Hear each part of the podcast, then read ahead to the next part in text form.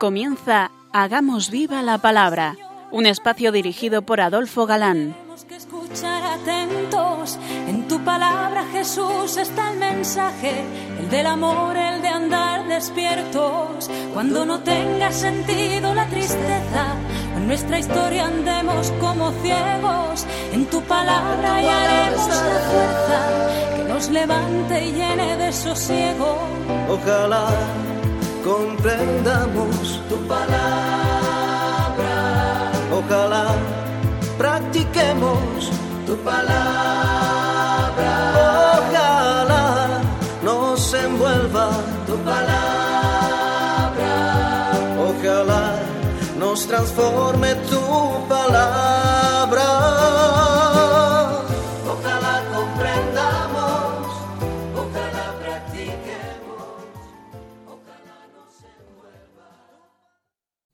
Hola amigos, un día más nos acercamos a la palabra de Dios, que como sabemos es viva y eficaz, fieles a nuestra cita quincenal con todos vosotros. Aquí estamos de nuevo, Adolfo, y Marta, dispuestos a pasar esta hora en vuestra compañía. Bienvenidos a nuestro programa Hagamos viva la palabra. Llegamos hoy en este curso dedicado al libro del Apocalipsis a la decimocuarta emisión, y si mal no recuerdo comenzamos el capítulo 13. No recuerdas mal, Marta, efectivamente. Explicábamos el último día ese maravilloso capítulo 12, tan lleno de mariología, y hoy comenzamos el siguiente. No tenemos derecho a pensar que los demás sean tan pobres en memoria como nosotros, pero por si acaso, es de obligado cumplimiento repetir una vez más, para San Juan, al igual que cuanto se refiere al tiempo escatológico, el Apocalipsis comprende todo el tiempo de la historia de la Iglesia, desde la encarnación hasta la segunda venida de Jesucristo al final de los tiempos. Así que el capítulo 13, que comenzamos ahora, puede referirse a historia contemporánea al autor, personas, hechos concretos, pero a su vez a acontecimientos de siempre en la vida de la Iglesia. Aparece como salida del mar una bestia con diez cuernos y siete cabezas, rara bestia, como veremos, y a la que el dragón, Satanás, entrega su trono y un poder fenomenal. La bestia, que escucharemos con poderes infernales, bien pudiera tener su encarnación en el Imperio romano, pero a su vez veréis que igualmente su poder será permanente en su lucha contra la Iglesia hasta el fin de los tiempos. Y una segunda bestia, subida de la tierra, con poder para que los moradores de la tierra adorasen a la primera, capaz de hacer extraordinarios prodigios para extraviar a los moradores de la tierra y que marcó, selló a quienes la adorasen e hizo morir a quien no la adorasen. Destacan estas dos bestias, dos distintos poderes satánicos contra la Iglesia. Uno de fuerza, capaz de dominar, esclavizar, martirizar, ahí el poder político, leyes contra las leyes divinas, poder del dinero, contrabando de armas, etcétera, etcétera. Y el de la otra, el de perniciosas filosofías, la imposición del ateísmo, la inmoralidad, la pornografía, el divorcio y el aborto, como eficaz manera de destruir la familia, ridiculizar la piedad, etcétera, etcétera. Basta echar una mirada hacia atrás y cuantos más años tenga el que lo mire, más descubrirá para poder observar, incluso testificar, los ataques contra la Iglesia de todos y cada uno de los poderes que encarna la bestia. Clara demostración de que además de referirse a hechos entonces acontecidos, abarca todos los tiempos, incluido el actual. No es extraño, ante estos poderes, con independencia de que Satanás siempre ha pretendido aparecer con títulos propios de Jesucristo, como veremos, diga el vidente, diga Juan, que los adoradores de la bestia gritasen ¿Quién como la bestia? Influirá sobre todo pueblo, lengua o nación. Y terminará el capítulo con el anuncio del anticristo. Y comentaremos, como no, el famoso número 666. Vamos a comenzar leyendo, si te parece, Marta, los ocho primeros versículos. Y vi surgir del mar una bestia, que tenía diez cuernos y siete cabezas, y en sus cuernos diez diademas, y en sus cabezas títulos blasfemos. La bestia que vi se parecía a un leopardo, con las patas como de oso, y las fauces como fauces de león. Y el dragón le dio su poder y su trono y gran poderío. Una de sus cabezas parecía herida de muerte, pero su llaga mortal se le curó. Entonces la tierra entera siguió maravillada a la bestia. Y se postraron ante el dragón, porque había dado el poderío a la bestia, y se postraron ante la bestia diciendo ¿Quién como la bestia? ¿Y quién puede luchar contra ella? Le fue dada una boca que profería grandezas y blasfemias, y se le dio poder de actuar durante cuarenta y dos meses, y ella abrió su boca para blasfemar contra Dios, para blasfemar de su nombre y de su morada, y de los que moran en el cielo.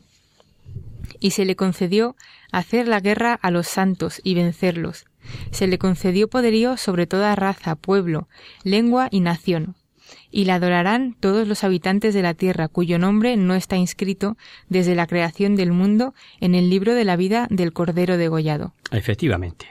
Si recordáis, el dragón, el diablo, ha fracasado, tiene el tiempo marcado, él en persona ha intentado destruir a la mujer y a su hijo, y ahora se vale de aliados, a los que entrega grandes poderes.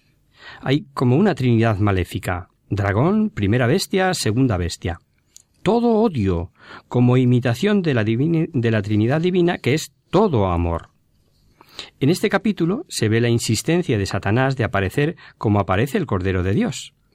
Llaga mortal pero curada al fin, adorar su imagen, porque ha revivido, marcar a los suyos, sellados también, etcétera, etcétera. Y al igual que Miguel, quien como Dios, cuenta con poderes divinos para la lucha de la bestia, que recibe poderes de satánico y dirá ¿quién como la bestia? La descripción de la primera bestia es expresiva. Dice semejante a una pantera, luego astuta y ágil, pies como de oso, potencia irresistible, ¿quién podrá moverla? Fauces de león, ferocidad por tanto, trituradora de presas. Es natural que sean semejantes a las bestias vistas por Daniel, son fuertes poderes, feroces, de los que Satanás se ha valido y se vale siempre. Dice que el dragón le dio a la bestia su poder, su trono y autoridad grande. El dragón es el príncipe de este mundo. Así lo dijo Jesús en distintas ocasiones, por ejemplo, antes de salir para Getsemaní. Ya no hablaré muchas cosas con vosotros, porque llega el príncipe de este mundo. En mí no tiene ningún poder, pero ha de saber el mundo que amo al Padre y que obro según el Padre me ha ordenado. Levantaos, vámonos de aquí. ¿Recordáis que cuando las tentaciones en el desierto, después de haber fracasado Satanás intentando valerse de atención, valerse de citas bíblicas, obviamente mal interpretadas, pues después de este fracaso, el diablo ya se destapó y le dijo tras demostrarle todos los reinos del mundo Todo este poder y su gloria te daré, pues a mí me ha sido entregado, y a quien quiero se lo doy, si pues me adoras. Si me adoras. Comentando el texto, apuntan los comentaristas de Verbum una interpretación verdaderamente interesante, digna de ser tenida en cuenta y que por eso os comentamos. Dicen, eh, Satanás, Luzbel, astro excepcional, ¿no sería designado por Dios príncipe de este mundo para el bien? Y al sublevarse y caer, se siguió sintiendo príncipe, pero para el mal? príncipe del mal? Porque, al igual que los ángeles de la talla de Gabriel, de Miguel, está claro que fueron designados por Dios para ayudar a los hombres en cuanto se relaciona con el misterio de la encarnación de su Hijo único, ¿no iba mm, Dios a asociar a este gran ángel Luzbel para el mismo misterio? Ahí, nos quedamos, en la incógnita. De ser acertado el comentario de estos eruditos, eruditos, perdón, la duda sobre el pecado del demonio estaría resuelta en favor de esos teólogos que piensan que su pecado fue no aceptar, no servir, no adorar, no reconocer a Jesucristo Dios. Ojo, con su naturaleza humana, tan inferior a la angélica como redentor de la humanidad. Dios le ha permitido su poder y trono hasta que termine el plan salvífico, y Luzbel busca asociados a los que, como vemos, otorga poderes y recibe adoración. Surge, al parecer, imprevisto, algo en el cuadro de la falsa gloria, una de las cabezas fue herida, dice el texto, y no obstante, aun siendo mortal, se curó. Parece muy probable que en primera interpretación esté viendo Juan, el vidente, a Roma, herida de muerte como quedó tras el asesinato de Julio César, que parecía el fin del imperio, y no obstante salió adelante, se curó, quedó incluso hasta más fortificada con Augusto que trajo su paz, su famosa paz augusta. Fue tras la muerte de Nerón, que con la guerra civil parecía herida de muerte, también quedó curada, y siguieron igual las persecuciones contra la Iglesia. Bueno, tal vez. ¿Os habéis fijado mm, que una vez más aparece ese afán satánico de parecerse al Cordero, de, de, de imitarle en todo, de remedarle en todo? Herida de muerte la bestia, resucita, igual que el Cordero. Y como Jesucristo es Dios, y repite la Sagrada Escritura, ¿Quién como tú, Yahvé? que dice el Salmo 35, ¿Quién como tú, oh Yahvé? que cantaba Moisés, y el pueblo tras el paso del Mar Rojo. La bestia hace que sus adoradores griten ¿quién como la bestia? Por cierto, que este versículo 4 que recoge esto revela posiblemente algo que asusta. Dice literalmente Adoraron al dragón porque había dado poder a la bestia y adoraron a la bestia. Adoraron al dragón porque había dado poder a la bestia y adoraron a la bestia. Lucifer lo intentó con Jesucristo y no pudo nada, pese a haberle ofrecido todos los reinos del mundo. Ahora vemos que lo que no consiguió de Jesucristo, sí lo consigue de humanos. Pero ¿cómo lo consigue? ¿De qué medios se vale?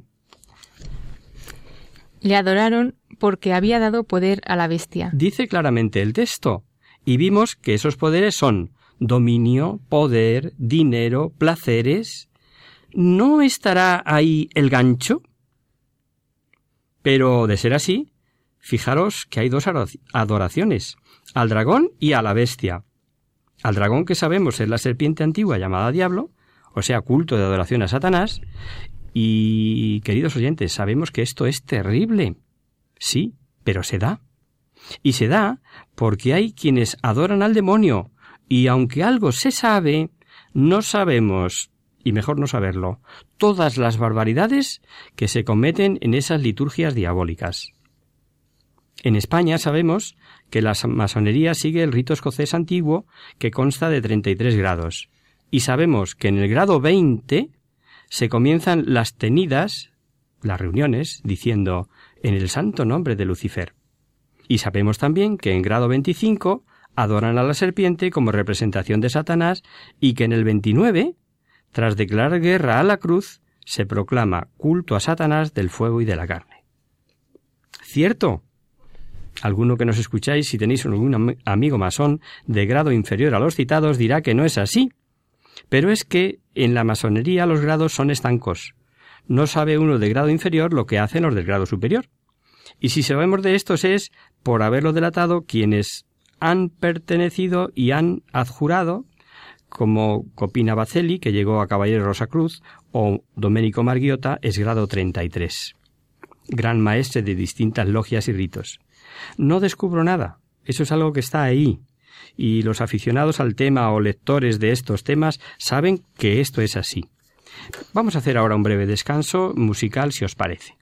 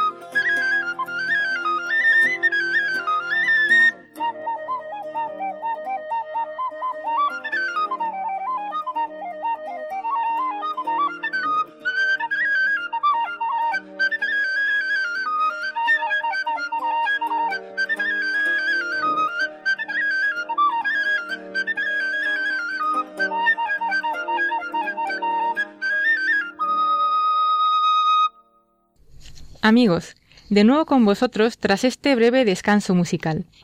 Os recordamos, queridos oyentes, que sintonizáis el programa Hagamos viva la palabra. Si queréis contactar con nosotros vía correo postal, lo podéis hacer a Radio María, Paseo Lanceros, número 2, primera planta, 28024 de Madrid. Y si preferís el correo electrónico, hagamos viva la palabra arroba radiomaria.es. Para los que os acabáis de incorporar, deciros que estamos analizando el Apocalipsis y concretamente los primeros versículos del capítulo 13. Y comentábamos ese texto de adoraron al dragón porque había dado poder a la bestia y adoraron a la bestia. O sea, como consecuencia del poder que dio a la segunda, adoran a la segunda y a la primera. Y dijimos antes del descanso que Lucifer lo intentó con el propio Jesucristo y no pudo nada, pese a haberle ofrecido todos los reinos del mundo. Pero lo que no consiguió de Jesucristo, sí lo consigue de los seres humanos, porque el poder del que se vale no es otro que el dominio, el poder humano y dominio sobre otros hombres, el dinero, los placeres. Ciertamente, los así enganchados idolatran al dinero, al poder, al placer, que es idolatrar a la bestia. Y toda idolatría supone también culto, y en este caso culto al demonio. Y si no, recordemos lo que Moisés dijo mm, en el libro del Deuteronomio. Inmolaron a demonios, no a dioses. Y lo que San Pablo dice a los corintios. Digo que lo que sacrifican los gentiles a los demonios y no a Dios, lo sacrifican. Efectivamente, seguimos analizando. Porque el siguiente versículo dice que a la bestia se le dio una boca para proferir palabras llenas de arrogancia y de blasfemia. Como otras veces, ya hemos visto, el tiempo que Dios permite para el mal es siempre limitado.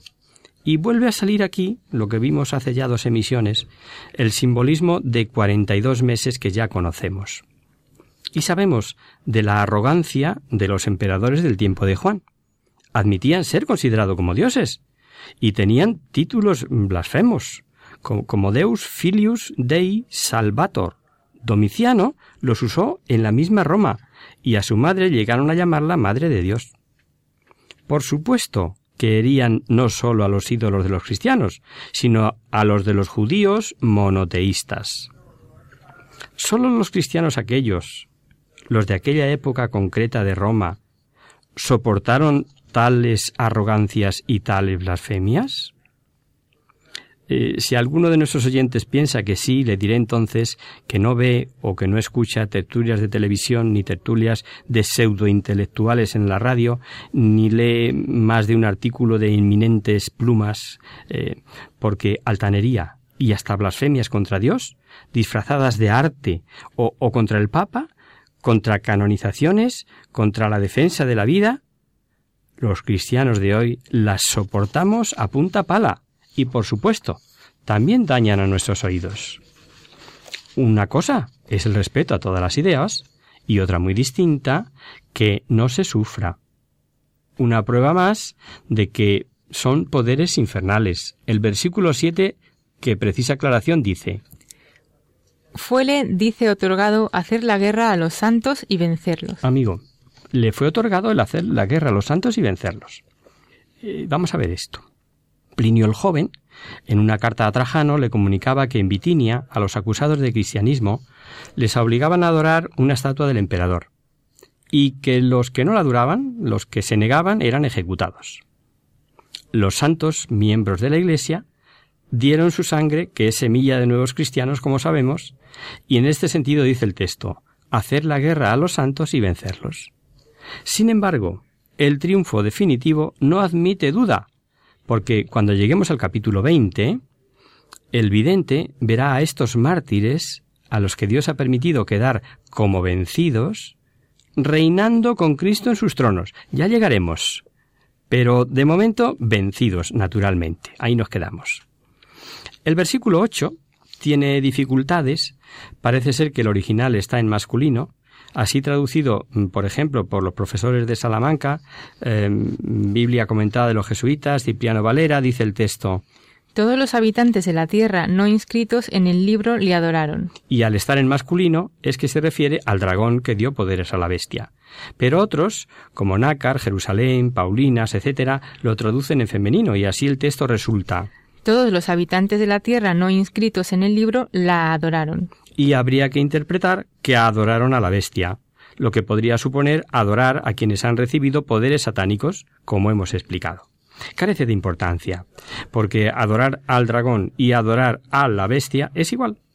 Más duda supone saber si el texto se refiere a que el libro está escrito desde la fundación del mundo o si desde la fundación del mundo fue inmolado el cordero. Recordad lo que dice el texto cuyo nombre no está inscrito desde el principio del mundo en el libro de la vida del Cordero degollado. Bueno, y ahí andan los analistas analizando qué es su tarea. Unos dicen que se refiere al libro, escrito desde la fundación del mundo, y alegan citas eh, que así lo dicen, como el capítulo 17 y en el 21, que ya llegaremos, y otros dicen que el sacrificio de Cristo fue determinado en el seno de la divinidad desde la eternidad. Y en este sentido, presentan la cita del primer papa en su primera carta, la primera carta de Pedro. Sino con la sangre preciosa de Cristo como Cordero sin defecto ni mancha, ya conocido antes de la creación del mundo y manifestado al fin de los tiempos por amor vuestro.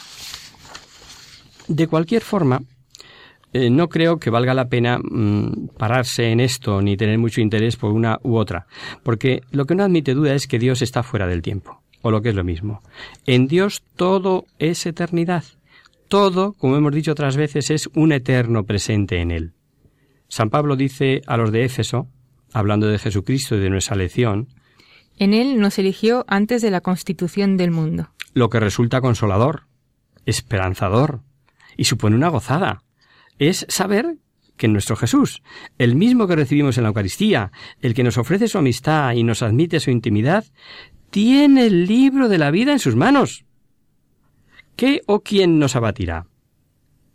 Ahora mismo estamos expectantes, queridos amigos, en este tiempo de Adviento por su venida.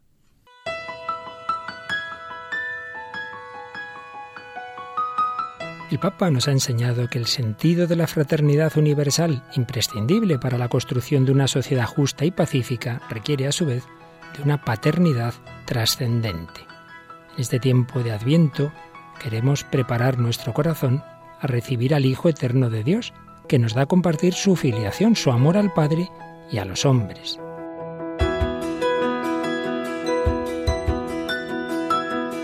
La historia de Radio María, presente ya en más de 60 naciones, demuestra que esta emisora está contribuyendo enormemente a ese sentido de fraternidad universal que viene como consecuencia de sabernos hijos del mismo Padre y de la misma Madre.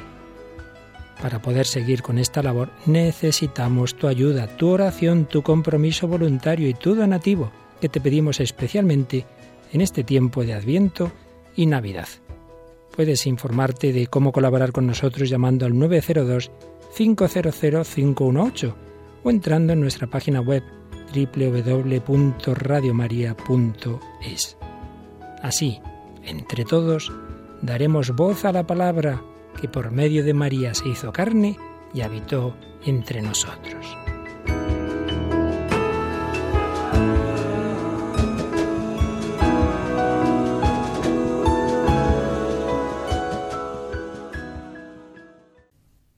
Quince años de Radio María y nosotros con el privilegio de llevar con vosotros once años ya. Es un regalo de la Virgen, estamos seguros. Pero volvamos a nuestro tema.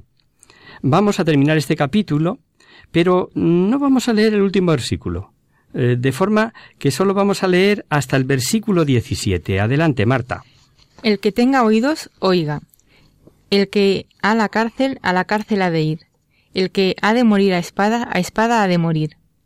Aquí se requiere la paciencia y la fe de los santos. Vi luego otra bestia que surgía de la tierra y tenía dos cuernos como de cordero, pero hablaba como una serpiente ejerce todo el poder de la primera bestia en servicio de ésta, haciendo que la tierra y sus habitantes adoren a la primera bestia, cuya herida mortal había sido curada. Realiza grandes señales, hasta hacer bajar ante la gente fuego del cielo y la tierra. Y seduce a los habitantes de la tierra con las señales que le ha sido concedido obrar al servicio de la bestia, diciendo a los habitantes de la tierra que hagan una imagen en honor de la bestia, que teniendo la herida de la espada revivió. Se le concedió infundir el aliento a la imagen de la bestia, de suerte que pudiera incluso hablar la imagen de la bestia y hacer que fueran exterminados cuantos no adoraran la imagen de la bestia.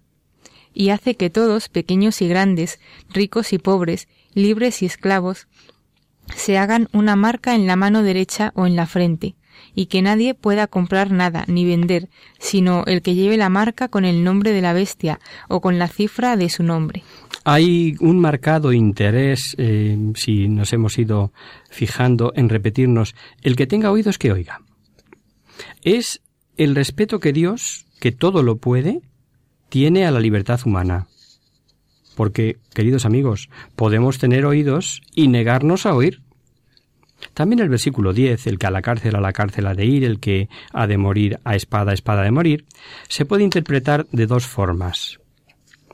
Una sería advertir que el culpable recibirá su merecido, y al decir su quiere decirse que no será para todos igual. Sabemos que ni en el estado de condenación, en lo que es el infierno, no todos padecen igual, sino en proporción a su maldad.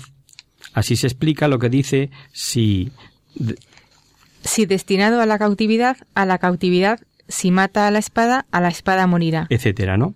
Otra interpretación es que los decretos divinos son inexorables, por más que nos empeñemos en lo contrario. Así, el destino a la cautividad, a la cautividad, etcétera, interpretación que estaría de acuerdo con lo que sigue.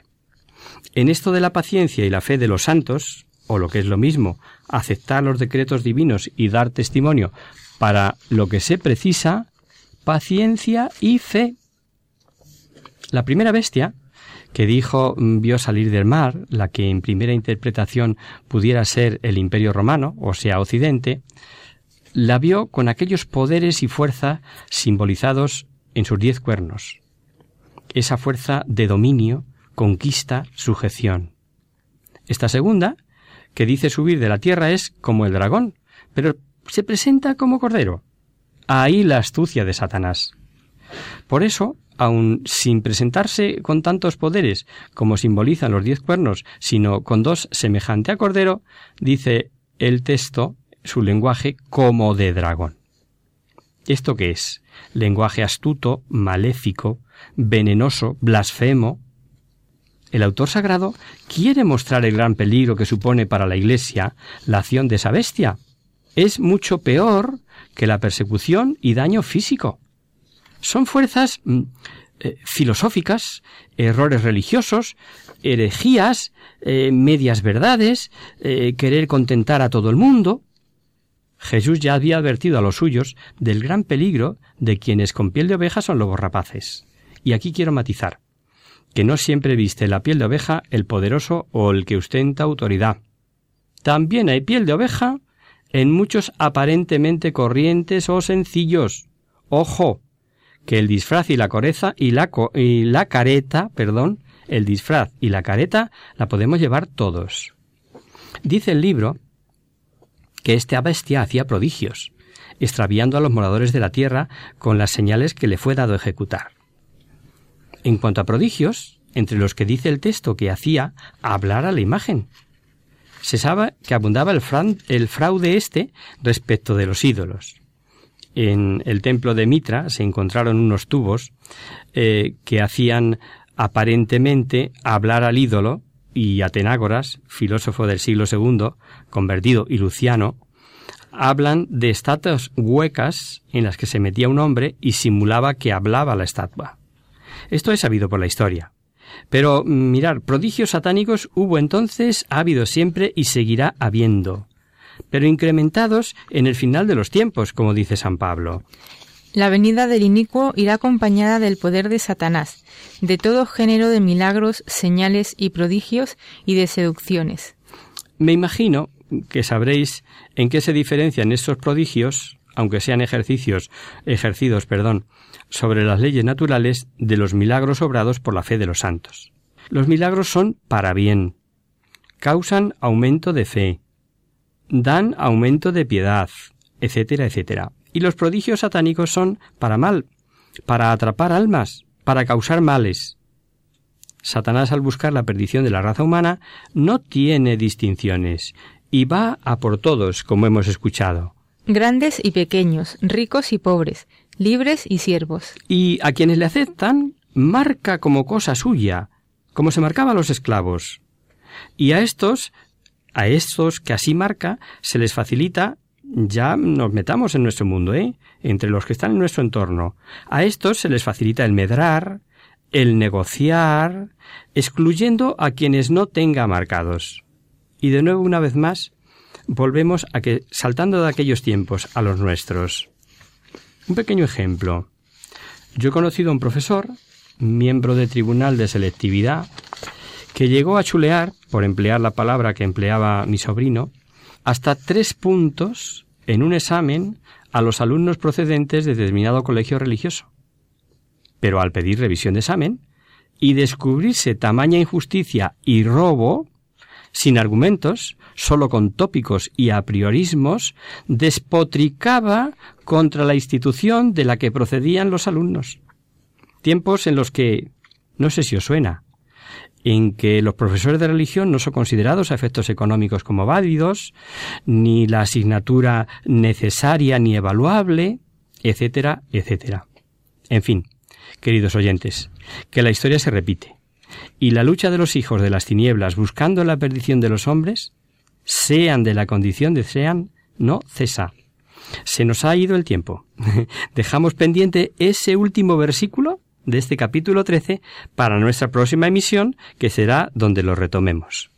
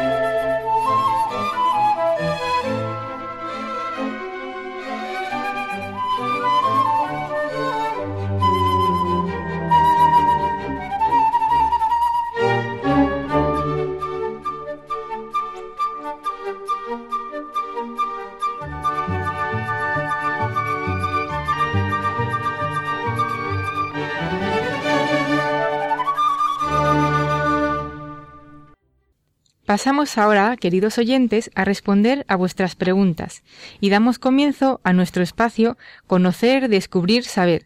Y en nuestro programa de hoy vamos a contestar en antena a César, al que ya contestamos vía email, que en su correo nos decía lo siguiente. Queridos hermanos en Cristo, aprovechando vuestra oferta de resolver dudas, quiero plantearos una que me ha surgido a propósito del Evangelio del otro día. Bueno, creo que fue a mediados de noviembre, se leía lo de la parábola de los, de los talentos y me llamó la atención del que recibió solo una moneda y es tratado tan duramente. Es llamado siervo perezoso y malo. Lo de perezoso puedo llegar a entenderlo, pero malo. Pero si no se ha quedado el talento, ¿qué mal ha hecho? Por otro lado, no me cuadra con el Dios misericordioso en el que yo creo. ¿Podéis darme alguna explicación al respecto? Muchas gracias. Y firma César. Querido César, eh, la palabra misericordia está de moda y eso es bueno, con tal que la entendamos como es y no la confundamos con la misericordina que suelo yo decir como si fuera una especie de medicina.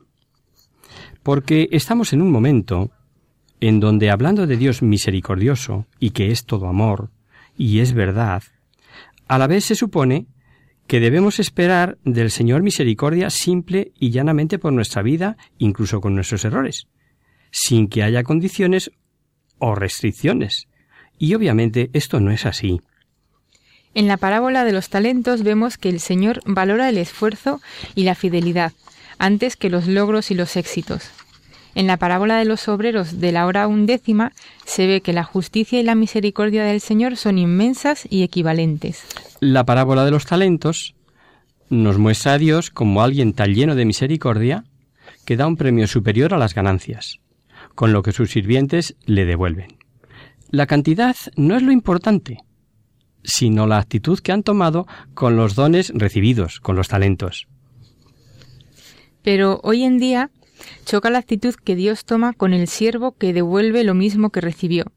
Para nosotros devolver lo recibido lo vemos como un mérito, no un deber. Pensamos que quien es honesto ya es merecedor de elogios, lo que demuestra que la deshonestidad es común y abundante entre nosotros. Ahí está el kit de la cuestión, querido César. La parábola cuenta que el que recibió y devolvió un talento es castigado y nos cuesta entenderlo pero la enseñanza la entendemos todos, es clara. No sólo el que hace el mal, el que roba y defrauda, por ejemplo, sino también el que no hace el bien, es castigado con el último suplicio. Importan mucho estas palabras. Mientras es tiempo, trabajemos por nuestra salvación, tomemos aceite para nuestras lámparas, negociemos con nuestro talento, porque si somos perezosos y nos pasamos la vida sin hacer nada, nadie nos tendrá compasión, por mucho que argumentemos obras son amores que reza el dicho popular. Es así, obras son amores. Por tanto, no nos vale eso de yo no tengo más que un talento y no puedo hacer nada. Yo, yo es que no sirvo para esto. Yo es que no sé hablar. Yo es que, yo es que. Y cada uno damos alguna razón para la pasividad. No, con un solo talento podemos obtener el premio y cada cual conocemos el nuestro. Dice San Juan Crisóstomo. Pedro y Juan, que eran ignorantes y no conocían las letras, y sin embargo, por haber dado muestras de su fervor y por haberlo hecho todo en interés común, alcanzaron el cielo. Y es un pasaje de la homilía de San Juan Crisóstomo eh, sobre el Evangelio en Mateo 78.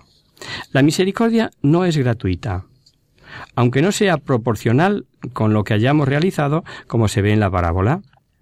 No se obtiene en, la inacción, en, en la dejadez. Que Dios sea infinitamente misericordioso no quiere decir que no sea al mismo tiempo infinitamente bueno y justo. Justo porque juzga con certeza nuestro interior. Eres el que bien nos conoce, y no las apariencias que podemos dar ante los demás.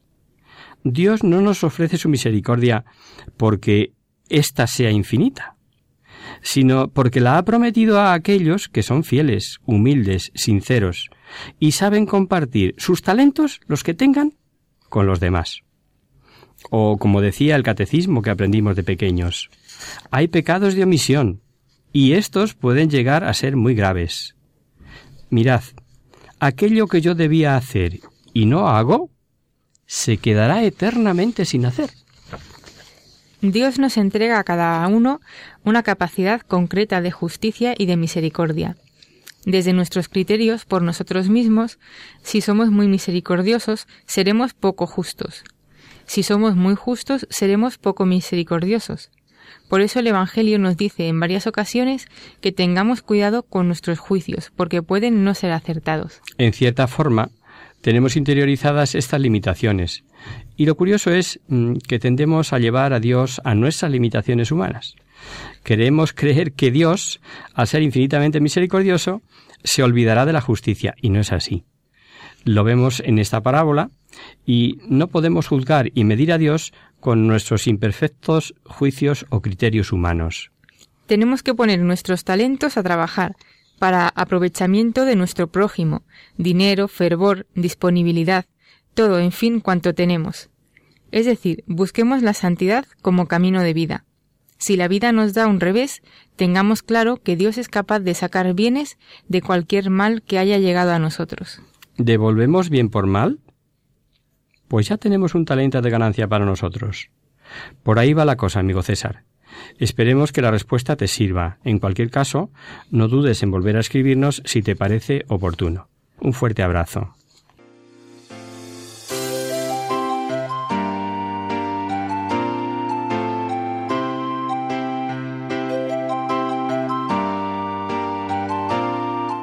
Y hasta aquí, queridos amigos, el programa de hoy.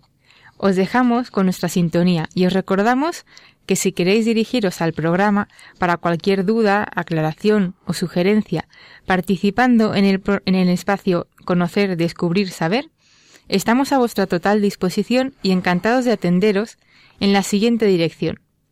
Radio María, Paseo Lanceros, número 2, primera planta, 28024 de Madrid. O bien, si lo preferís, al correo electrónico hagamos viva la palabra arroba radiomaria.es. El próximo miércoles, como sabéis, está el programa del Padre Jesús Silva, que alterna con nosotros. Tus palabras, Señor, son espíritu y vida. Por tanto, nosotros nos encontraremos de nuevo dentro de 15 días, si Dios quiere. Con un programa en el que seguiremos profundizando en el tesoro escondido en las páginas interesantísimas de este libro del Apocalipsis. Hasta el próximo día, amigos. Hasta el próximo día.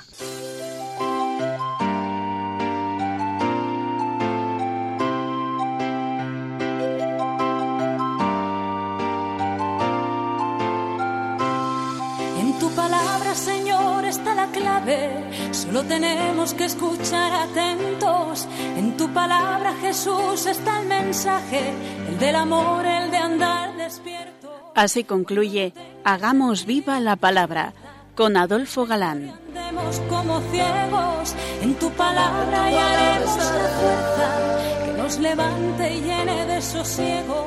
Ojalá.